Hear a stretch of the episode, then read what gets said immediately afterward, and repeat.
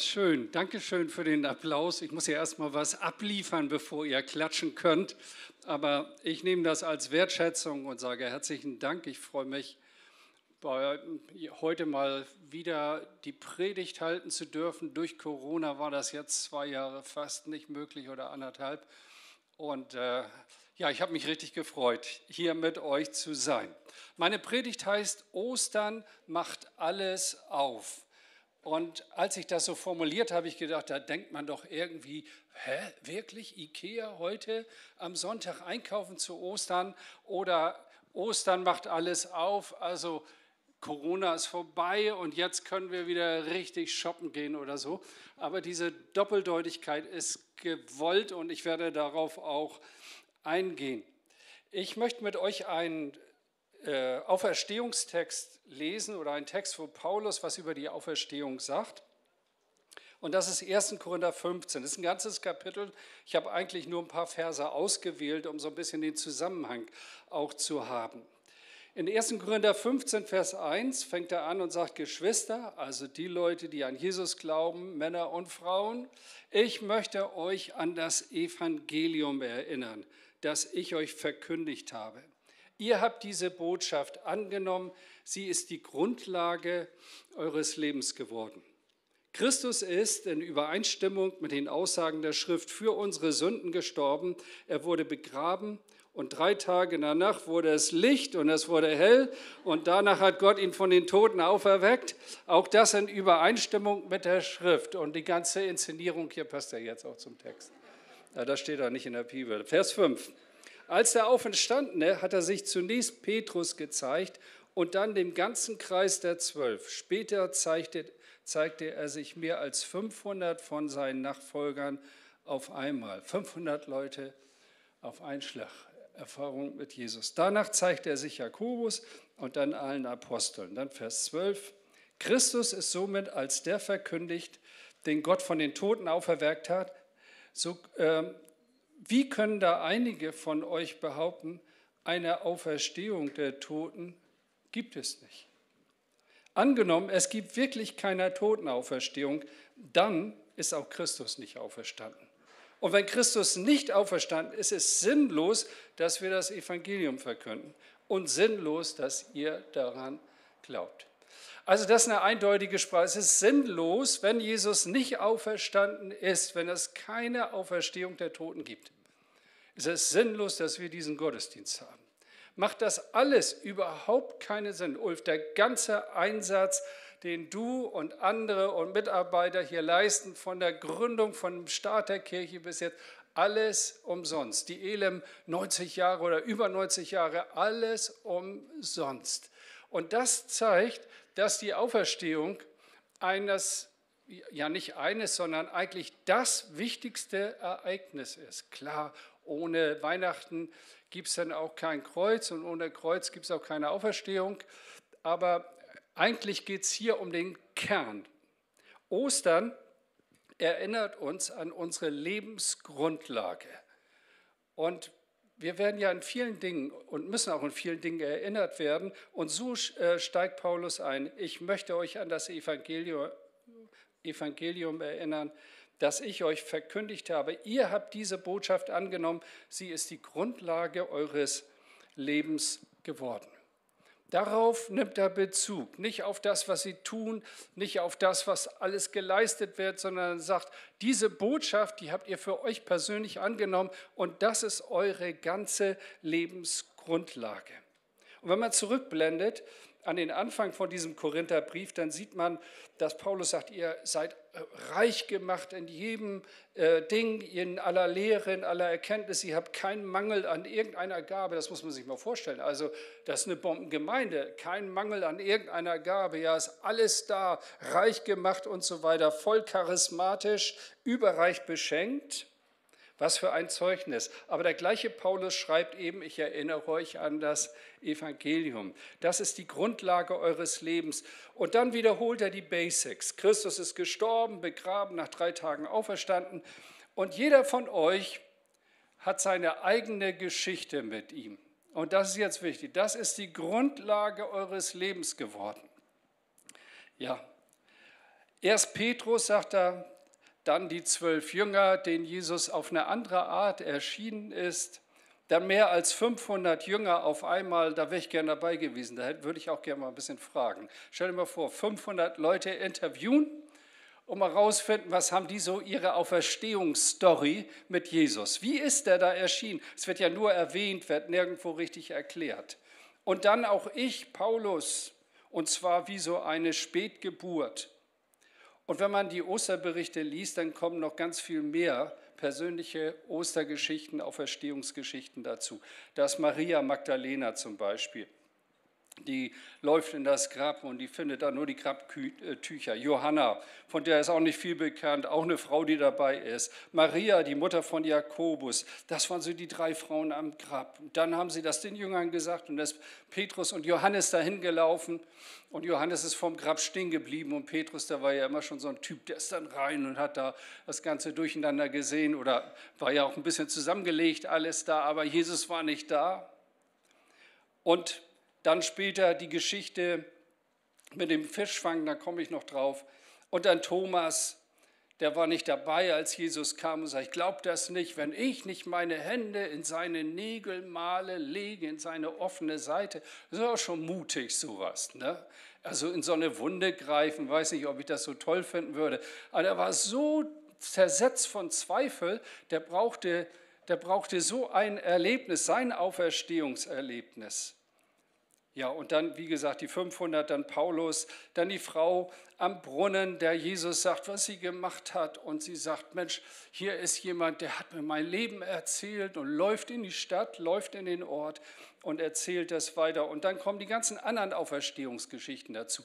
Deine persönliche Auferstehungsgeschichte und meine persönliche Auferstehungsgeschichte. Wir haben alle miteinander unterschiedliche Ostergeschichten, aber eine Botschaft, Jesus ist auferstanden und er lebt. Und das ist was anderes als ein bisschen, wie soll man sagen, frommes Zeug zu verkünden. Das hat mein Leben wirklich gedreht. Ich wusste ja auch vorher schon die ganzen Geschichten und all diese Dinge. Ja? Wir haben eine Erfahrung, die wir teilen. Jesus ist auferstanden und das ist unsere Lebensgrundlage. Und meine Frage ist, ist das deine Lebensgrundlage? Ich habe mich auch gefragt, an was glaube ich da eigentlich? Ich habe jetzt Kontakt zu einer Nachbarin, die kommt aus Russland, die ist dahin gereist jetzt gerade, habe ich heute geschrieben, sie soll sich mal einschalten per YouTube. Ich würde Osterpredigt halten und so. Mal gucken, ob sie es macht. Die ist gerade in St. Petersburg. Die hat uns ihren Hausschlüssel gegeben und so. Und wenn ich der jetzt sage, Jesus ist auferstanden und lebt und ich habe eine Ostergeschichte, also das muss den Leuten noch irgendwie komisch vorkommen, oder nicht? Also das kannst du doch nicht glauben, sowas, eigentlich normalerweise. Ja? Wie geht deine persönliche Auferstehungsgeschichte? Und ich ähm, habe mich jetzt Anfang des Jahres nochmal damit beschäftigt, wie das bei mir so losging. Und äh, das ist schon so lange her, das war im letzten Jahrhundert.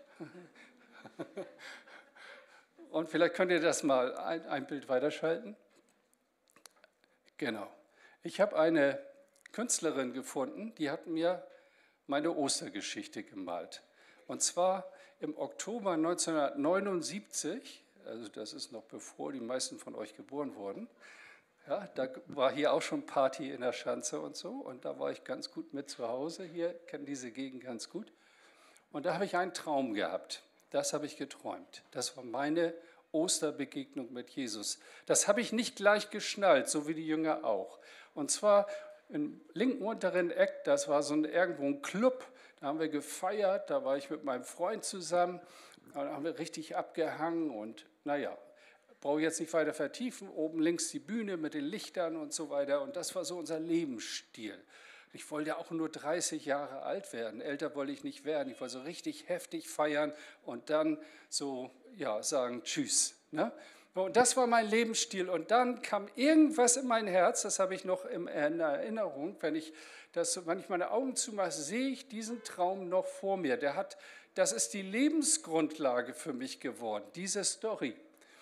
Und dann bin ich aufgestanden und habe zu den Leuten da gesagt, ich will jetzt hier raus. Und dann haben sich alle so zu mir gedreht, wie so Fratzen und haben gesagt, weißt du nicht, dass mir hier nicht rauskommt? Du bist hier gefangen und so weiter. Dann bin ich aufgestanden und dann war da so eine Treppe und oben war ein großes Licht am Ende von der Treppe. Und dann seht ihr da unten rechts, das bin ich so von hinten. Äh, und dann bin ich da so auf die Treppe zugegangen und äh, mit, mit Kraftanstrengung versucht darauf zu kommen. Es wurde immer schwerer und da seht ihr so Dämonen und solche Wesen, die versuchten mich festzuhalten. Das habe ich alles so wirklich existenziell geträumt. Dann wachte ich auf, bin also in dem Traum oben in das Licht reingekommen und dann wachte ich auf und ich war klitschenass. Ich habe einen Traum gehabt, wie ich ihn nie wieder in meinem Leben hatte und das war meine Osterstory. Das war Oktober 79. Am 6. Januar 1980 war ich hier in Eimsbüttel in einem Gottesdienst und habe da irgendwie so abgehangen und und da hat Gott mich voll erwischt und dann hat Jesus zu mir gesprochen der kam während der Predigt, ich weiß nicht mehr, was gepredigt wurde, kam seine Präsenz, seine Gegenwart, diese Auferstehung Jesu Christi, die kam zu mir und ich merkte, Gott ist da. Ich kann es euch nicht erklären. Das ist so wie, wie diese Osterberichte, ja, die sagt, ja, die, sie haben den Herrn weggenommen und er steht da draußen und sagt, Maria. Und dieser Moment, diese, diese Ansprache, dieses, diese Aussprache, Maria, die hat, sie, die hat sie so abgeholt. Jesus ist ja tatsächlich auferstanden und dann hat sie eine Story gehabt, die sie anderen erzählt hat. Und so, das habe ich erlebt, dann habe ich mich da bekehrt, um das kurz zu machen. Und dann bin ich zu meinem Freund gegangen und habe gesagt, du hör mal, ich bin nicht mehr allein in diesem Leben. Ja, hat er gesagt, du bist nicht ganz dicht. Du bist ja voll abgedreht jetzt. Ne? Noch ein paar Wochen, dann bist du runter von deinem Trip und so, so eine religiöse Scheiße da. Was fällt dir eigentlich ein? Und so, komm, jetzt gehen wir erstmal Trinken und wieder feiern. Aber ich war da raus. Ich war da raus. Und mich packt es heute noch. Ich weiß nicht, warum Gott gerade zu mir gekommen ist warum, warum Jesus gerade zu mir gesprochen hat dadurch. Aber er ist da und er spricht und er greift ein von Himmel und er kann Menschen deutlich machen, dass er auferstanden ist und lebt. Und wenn das einmal dein Name ist, den du anders hörst, ich kann es dir nicht erklären, Hartmut. Und auf einmal weißt du, das ist, das ist Jesus. Und ich kann Gott nicht beweisen, will das auch nicht tun, nicht jeder braucht so einen Traum, das will ich auch nicht sagen. Aber das ist meine persönliche Ostergeschichte. Seht mal, Erinnerungsgeschichten und Ostergeschichten sind nicht dasselbe. Da gibt es eine, äh, eine Geschichte im Lukas-Evangelium von zwei Männern, die heißen die Emmaus-Jünger, die sind auf dem Weg von Jerusalem nach Emmaus, das sind ungefähr drei Stunden. Und da heißt es, so wird der Text eingeleitet, Lukas Sie redeten miteinander von allen diesen Geschichten. Ja, worüber haben sie geredet? Dass Jesus auf den See gegangen ist und dass Jesus Versprechungen gemacht hat und dass Jesus Menschen gesund gemacht. Die waren dabei, die haben das miterlebt, die Speisung der 5000 und der Herr, der da auf dem See geht und seine großen Rehen und die vielen Leute. Das haben die alles mitgekriegt. Das waren die Stories, über die die gesprochen haben. Ja, das waren Erinnerungsgeschichten, aber es war keine Ostergeschichte. Und als die miteinander so gehen, da kommt da einer dazu, das ist Jesus, nur erkennen sie den nicht. Die sind dicht, die kriegen das nicht mit. Und was, was habt ihr denn miteinander da gerade zu besprechen? Ja, sagen die, äh, weißt du nicht Bescheid, ähm, was passiert ist? Und dann finde ich heiß, wie Jesus sich da verhält. Er sagt, nee, ich weiß ja schon. Sondern er sagt, was denn? Und dann legen sie richtig los und dann erzählen sie, was sie alles mitgekriegt haben und wie schön das alles war. Und jetzt ist er nicht mehr da. Und über das sind drei Stunden vergangen und dann kommen sie zu einem Haus und da sollen die dann übernachten. Es war dunkel geworden. Und er stellte sich, heißt es da, als würde er weitergehen wollen. Und dann laden sie ihn ein und sagen, bleib doch bei uns. Seht mal, und dann setzt er sich mit ihnen an den Tisch und eigentlich ist er ja der Gast und nicht der Hausherr. Aber dann nimmt er das Brot und bricht es vor ihn. Und die Art, wie er das bricht, diese Handbewegung, Das ist nicht mal etwas Ausgesprochenes. Das gibt bei ihnen die Erkenntnis, Mensch, das ist ja Jesus. Und dann ist er weg. Und das ist auch typisch für unsere Erfahrung. Ja? Gott lässt sich nicht festhalten. Erfahrungen lassen sich nicht festhalten. Aber was bleibt, ist dieses klare Zeugnis, dieses klare Wissen, Mensch, ich bin Jesus, dem Auferstandenen, begegnet. Ja. Und ich habe so gedacht, also mir ging es ja auch viele Jahre so, ich habe so viele ja, Gemeindegeschichten und religiöse Geschichten und Geschichten mit Leuten, die mir gar nicht gefallen haben und so weiter, gute und schlechte. Und dann spricht man von tollen Gottesdiensten und von Freizeiten. Und als Ulf hier eben stand und dann hier mit den Kindern gesprochen hat, da muss ich auch so denken an manche Kinderfreizeit, die ich auch mit meiner Frau dann mitgeleitet habe und so weiter. Und dann bist du da mit 60, 70 Kids auf einer Freizeit für zehn Tage. Also Leute, das ist herausfordernd, echt. Da bist du fix und foxy hinterher. Und äh, wenn du dann nach Hause kommst, dann fällst du ins Bett und schläfst erst mal zwei Tage durch, weil du so erschöpft bist. Einige nicken ganz verständnisvoll, weil die sowas schon mal mitgenommen haben. Und dann haben wir da Lieder gesungen. Ich hörte viel von Noah, von der Arche und der großen Flut. Und dann immer, also diese Lieder, die gehen ja tagelang noch durch den Kopf. Ne? Ich habe viel gehört von Noah und von David und von Goliath und was weiß ich, von, von äh, von wem noch? Ne? Also diese ganzen Lieder vergisst du ja nicht. Wir sind ein kleines Liederbuch gewesen damals. Ne? Viele Geschichten, alles gehört, aber persönlich keine Begegnung mit Jesus. Leute, hört mal. Wir sind jetzt wie lange hier? Zwei Jahre.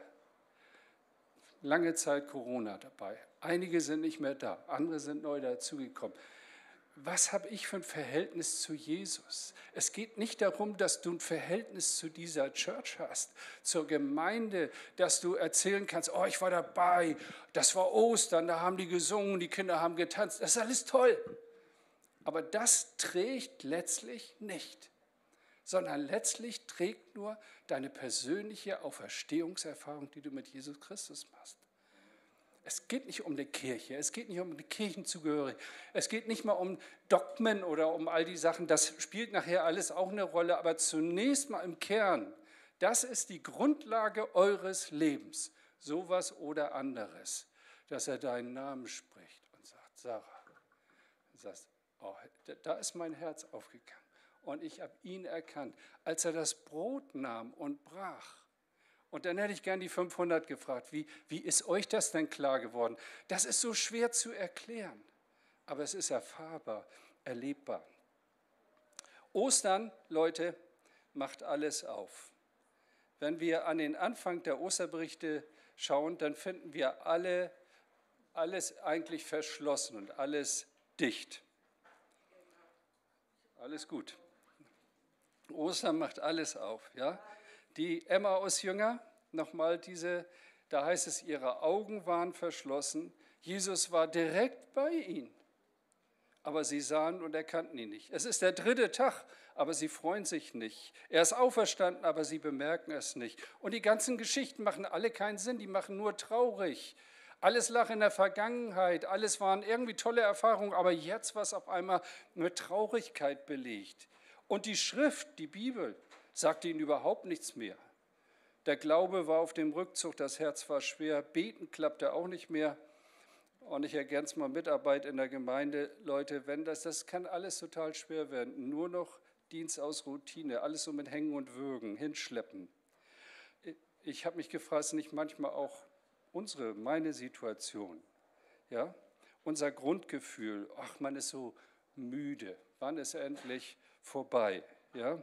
Warum läuft das nicht? Zum Beten keine Lust, Bibellesen auch nicht, klappt nicht, muss man alles einüben mit Zwang und Vorsatz. Ja, da fehlt so dieser Durchbruch, diese innere Freude.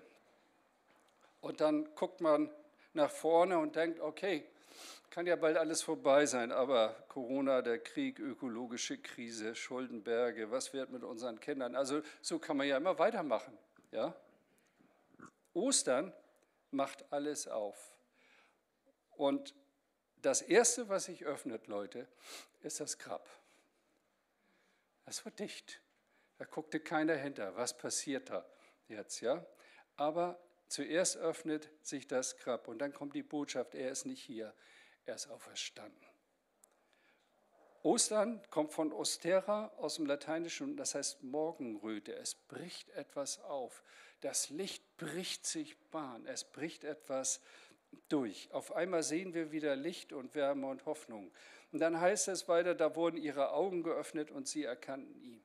Wie er das Brot brach, wie er den Namen sprach, wie er da so ja, vom Ufer aus den Jüngern sagte, werft doch mal das Netz auf die andere Seite. Also sowas Beklopptes, ja. Ich weiß nicht, wer von euch Angler ist, aber ich weiß auch ein bisschen davon. Und äh, werft das mal auf die andere Seite. Okay, haben sie das gemacht. Und dann haben sie richtig, richtig viele Fische gefangen. Und dann steht der Herr da. Und dann, dann, dann hält das Petrus nicht mehr.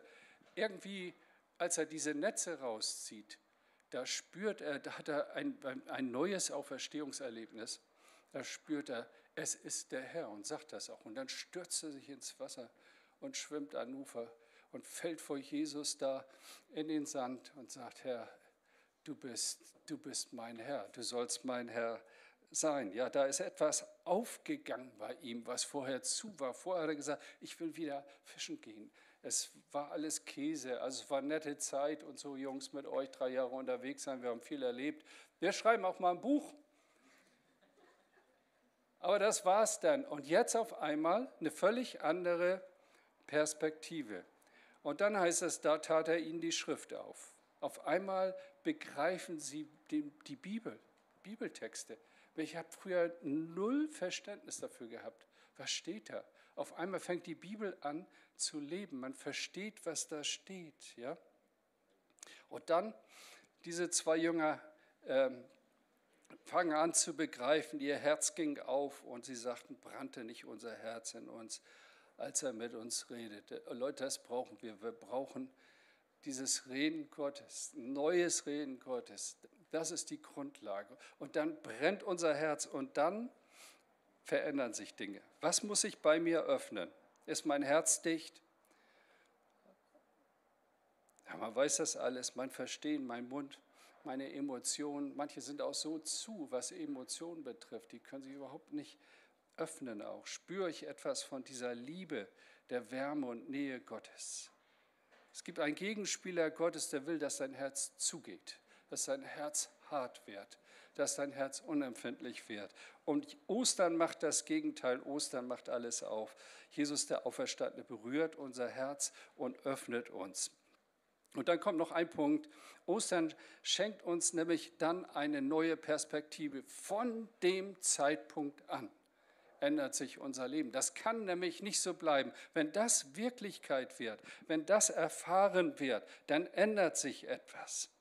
Seht mal, Jesus geht es nicht nur um ein bisschen Seelsorge. Ja, er hört zu. Ja, er ist empathisch. Ja, du kannst dein Herz da ausschütten, kannst ihm den ganzen Kladderadatsch, wie man sagt, vor die Füße werfen, die ganzen schönen Geschichten und all das, die ganzen Enttäuschungen. Er hört sich das auch alles an. Ja, er erklärt auch die Vergangenheit. Ja, er redet auch so. Aber ähm, macht eine lange Bibelarbeit mit ihnen. Da ist das Schwarzbrot, Leute, was ihr gerne wollt. Manche sagen ja, wir brauchen mal wieder Schwarzbrot. Ja, da ist lange Bibelarbeit, alles schön und gut. Aber seine Absicht ist nicht nur, dass es ein bisschen leichter wird und hinterher wieder schwierig, sondern seine Absicht ist ein absoluter Perspektivwechsel. Die Augen sollen nämlich geöffnet werden für eine andere Wirklichkeit, für diese unsichtbare Wirklichkeit. Wir leben wir schauen nicht mehr auf das Sichtbare, sagt die Bibel, sondern auf das Unsichtbare. Ich kann und ich will hier auch gar nicht, sage ich mal, dass jetzt irgendwas Sichtbares passiert, sondern dass der Unsichtbare in dein Herz spricht und genau das tut, was ich hier sage. Da wurden ihre Augen geöffnet und sie erkannten ihn und er verschwand vor ihnen. Eine andere Wirklichkeit, ihn erkennen. Ich habe da vorhin so ein bisschen rumgesessen, mir die Leute so angeguckt, mache ich immer ganz gern, so ein paar soziologische Studien, sage ich immer, wie Menschen sich bewegen und welchen Dingen sie so nachgehen und so weiter. Und ich gesagt, total zu für diese Wirklichkeit. Das ist kein vernichtendes Urteil so im Sinne von einer Bewertung, sondern es ist einfach so Das ist meine Sicht darauf. Die Welt ist total zu. Es ist so viel Hass, so viel Entfremdung, so viel Verwerfung, Leute. Wir brauchen unbedingt einen Retter. Und nicht irgendein, sondern Jesus Christus ist der Retter der Welt. Er ist der Retter meines Lebens. Das löst und das würde unsere Probleme lösen. Auch die Mächtigen, auch die, die etwas zu sagen haben, brauchen diese wirklich. Es sind alles nur Menschen, auch mit einem Herzen aus Fleisch und Blut, genauso wie du. Gott möchte, dass sich unsere Perspektive öffnet, wir eine ganz andere Wirklichkeit sehen. Das würde wirklich Frieden bringen auf diese Erde, wenn er das in unserem Herzen tun kann. Auf einmal haben diese Jünger einen anderen Blick auf Jesus, der alles verändert. Ich meine, die sind da nachmittags gegangen, es wurde dunkel, sagten, komm, jetzt müssen wir in die Herberge, es wird dunkel. Das war alles vergessen nochmal umdrehen, drei Stunden durch die Dunkelheit zurück nach Jerusalem. Auf einmal ganz andere Perspektive, nichts schlafen, sondern erzählen. Die Story erzählen, die ich erlebt habe, die wir erlebt haben. Jetzt blicken sie nicht mehr zurück, sondern nach vorn. Die Resignation fällt ab und Hoffnung bricht sich Bahn. Sie sehen auf sich selbst mit Freude und nicht mehr mit Kummer und Klagegeschichten. Und sie denken an die anderen das müssen wir doch erzählen. Vergessen ist die Dunkelheit, zwölf Kilometer zurück nach Jerusalem zu Fuß. Und diese Auferstehungsgeschichte setzt sie in Bewegung. Ostern erleben heißt in die Zukunft aufbrechen, in eine andere Richtung gehen. Wenn wir diese Geschichte zu Ende lesen im Lukas 24, dann heißt es da, und Jesus führte die Jünger aus der Stadt hinaus bis in die Nähe von Bethanien. Und jetzt sehen wir einen Jesus, der die Hände ausbreitet und sagt, ich segne euch und ich komme zu euch, ich bin für euch da. Das ist die Perspektive, die Ostern eröffnet. Ich lege Gutes auf euch, ich spreche Gutes für eure Zukunft aus. Leute, das brauchen wir. Nicht die Fixierung auf alte Geschichten, nicht die Fixierung auf das, was nicht funktioniert, sondern auf diesen auferstandenen Jesus, der die Hände ausbreitet und sagt, ich bin für dich. Ich, ich öffne dein Herz, ich öffne deine Perspektive. Und das ist die einzige Perspektive, die trägt. Ich lasse euch nicht los. Ich werde bei euch sein. Hört mal, alle Tage, auch heute, Mensch, wenn ich die Nachrichten lese, ich habe heute Morgen Spiegel gelesen, habe da auch so eine Story gelesen, oh, das, das, kann, das, kann, ich ja schon kaum aushalten. Was, was, haben, was haben wir für eine Perspektive, wenn die, all die Probleme auf uns kommen, zukommen sehen? Und ich sehe vor mir einen Jesus, der die Hände aufstreckt, sagt, kommt alle her zu mir, die ihr mühselig beladen seid. Ich will euch wieder neu erfrischen. Ja? Und während er sie segnete, wurde er von ihnen weggenommen und zum Himmel emporgehoben. Die Auferstehung ist nicht nur ein punktuelles Erlebnis, sondern eine Lebensperspektive, die in den Himmel mündet. Eine Eintrittskarte zum Himmel. Und in dieser Realität möchte ich sagen, lebe ich und leben wir. Und daran möchte ich euch erinnern. Jetzt kommt mal das äh, Team hier nach vorne. Äh, so haben wir uns verabredet. Ich soll das sagen, wann die kommen sollen das ist jetzt. Ja. Ich frage nochmal, schaut mal, mit welchem Bild möchten wir Menschen in der Erinnerung bleiben? Also ich denke da an jemand, der total vergrätzt war und der auch so gestorben ist. Und was für ein Bild, dann denke ich, wenig vorbildlich, also wenig attraktiv und das macht mich echt nicht an. Ja? Leute, die verbittert sind, die du besuchst und dann hörst du, was er alles gehört, Scheidung und mein Mann und Katastrophe und ja, sagte mal jemand, dieser Arsch, ich bin froh, dass der weg ist, hey, toll. Ja, und wenn ich an so einen Menschen denke, denke ich, echt nicht inspirierend, will ich gar nichts mit zu tun haben. Jetzt sehen wir hier Jesus, der die Hände ausbreitet und segnet und so in Erinnerung bleibt. Und dann fährt er zum Himmel und so behalten die Jünger ihn in Erinnerung. Ich werde bei euch sein, alle Tage, auch heute. Und wenn ich an mein Leben denke, also Ostern hat die Perspektive nach vorne geöffnet. Ich habe jetzt schon ganzen Stück hinter mich gebracht, so ich meine von 1979 bis jetzt. Ja, schon ein paar Tage. Wir sind über 40 Jahre mit Jesus unterwegs, meine Frau und ich. Und da habe ich gedacht, so, wie sollen meine Kinder mich mal in Erinnerung behalten? Ihren Vater mit ausgestreckten Händen und sagen, Kinder, es lohnt sich, Jesus zu vertrauen. Egal was passiert, es lohnt sich auch in dieser Welt. Oder als jemand, der verbittert ist und vielleicht Beziehungen zerbrechen. Wie möchtest du in der Kirche in Erinnerung bleiben? Als jemand, der da steht und die Hände ausbreitet und andere Menschen segnet, auf Leute zugeht und sie einfach durch die Begegnung auch berührt in positiver Weise und sagt, das war ein guter Sonntag. Da ist mir Jesus heute in einer Person begegnet, in der Freundlichkeit einer Person. Ostern macht alles auf, Leute, schenkt eine neue Perspektive. Lasst uns darauf gucken und fassen nochmal zusammen. Ostern erinnert uns an unsere Lebensgrundlage. Das ist nicht nur eine Party mit der Church eine gewisse Zeit, sondern es geht um ein Leben und Sterben mit Jesus. Und Kirche gehört dann dazu, das ist aber ein Abschnitt. Das nicht das das ist nicht das Zentrum. Darauf kannst du, auch auf deine Kleingruppe kannst du nicht aufbauen. Das kann sein, dass Leute dann weggehen, andere Wege gehen, dann bist du enttäuscht. Brauchst eine persönliche Osterbegegnung mit Jesus. Und wenn du die gehabt hast, dann halt sie fest. Ich erinnere euch daran. Wie hat das angefangen in deinem Leben? Und dann muss ich sagen, nee Herr, ich bleibe bei dir. Egal was passiert, egal wie schwierig es wird, ich bleibe bei dir, weil du hast den Anfang gemacht. Du bist in mein Leben gekommen. Du hast mir diesen Traum geschenkt. Du hast mich da rausgeholt und ich wusste, meine Sünden sind vergeben. Ja? Ein ganz anderes Bild ergibt sich hier am Schluss. Ostern macht alles auf. Wir müssen nicht zugeknöpft durch dieses Leben gehen. Und das Letzte, habt keine Angst.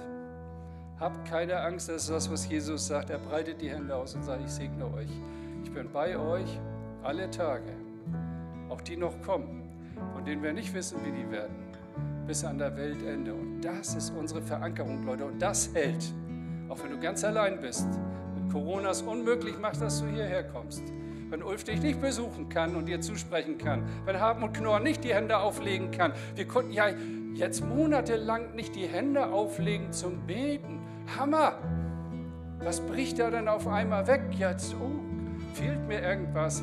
Hey, von Jesus, der mit ausgebreiteten Händen da steht, geht Segen aus, geht Zuspruch aus. Ich bin bei euch, fürchtet euch nicht. Bin auferstanden, ich lebe und bin in eurer Mitte. Amen. Komm, lass uns kurze Zeit des Gebets nehmen. Halleluja.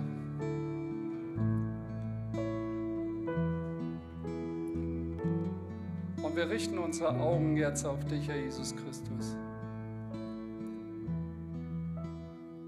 Und wir sehen dich, nicht in Gestalt, aber wir sehen dich im Glauben vor uns. Wir sehen das Ziel, auf das wir zugehen. Wir sehen deine ausgebreiteten Hände und wir spüren, Du meinst es gut mit uns. Du bist die Hoffnung dieser Welt. Und auf dich wollen wir weiter gegründet nach vorne gehen. Und wir möchten als Menschen in Erinnerung bleiben, die andere segnen, die Gutes reden, die Heil verkünden, die rufen Frieden, weil Jesus in unserem Leben ist. Lass uns so eine Gemeinde sein, eine Gemeinschaft von Menschen, Herr, die sich an das erinnert, an den Anfang des Evangeliums, an den Anfang dieser Auferstehung. Und wer das noch nicht erfahren hat, Herr, dem mögest du sein Herz öffnen, ihr Herz öffnen. Dass du genau das tust, dass du heute den Namen von Menschen sprichst in einer Art und Weise, wie auch immer, Herr, oder in der Begegnung. Danke für deine Gegenwart.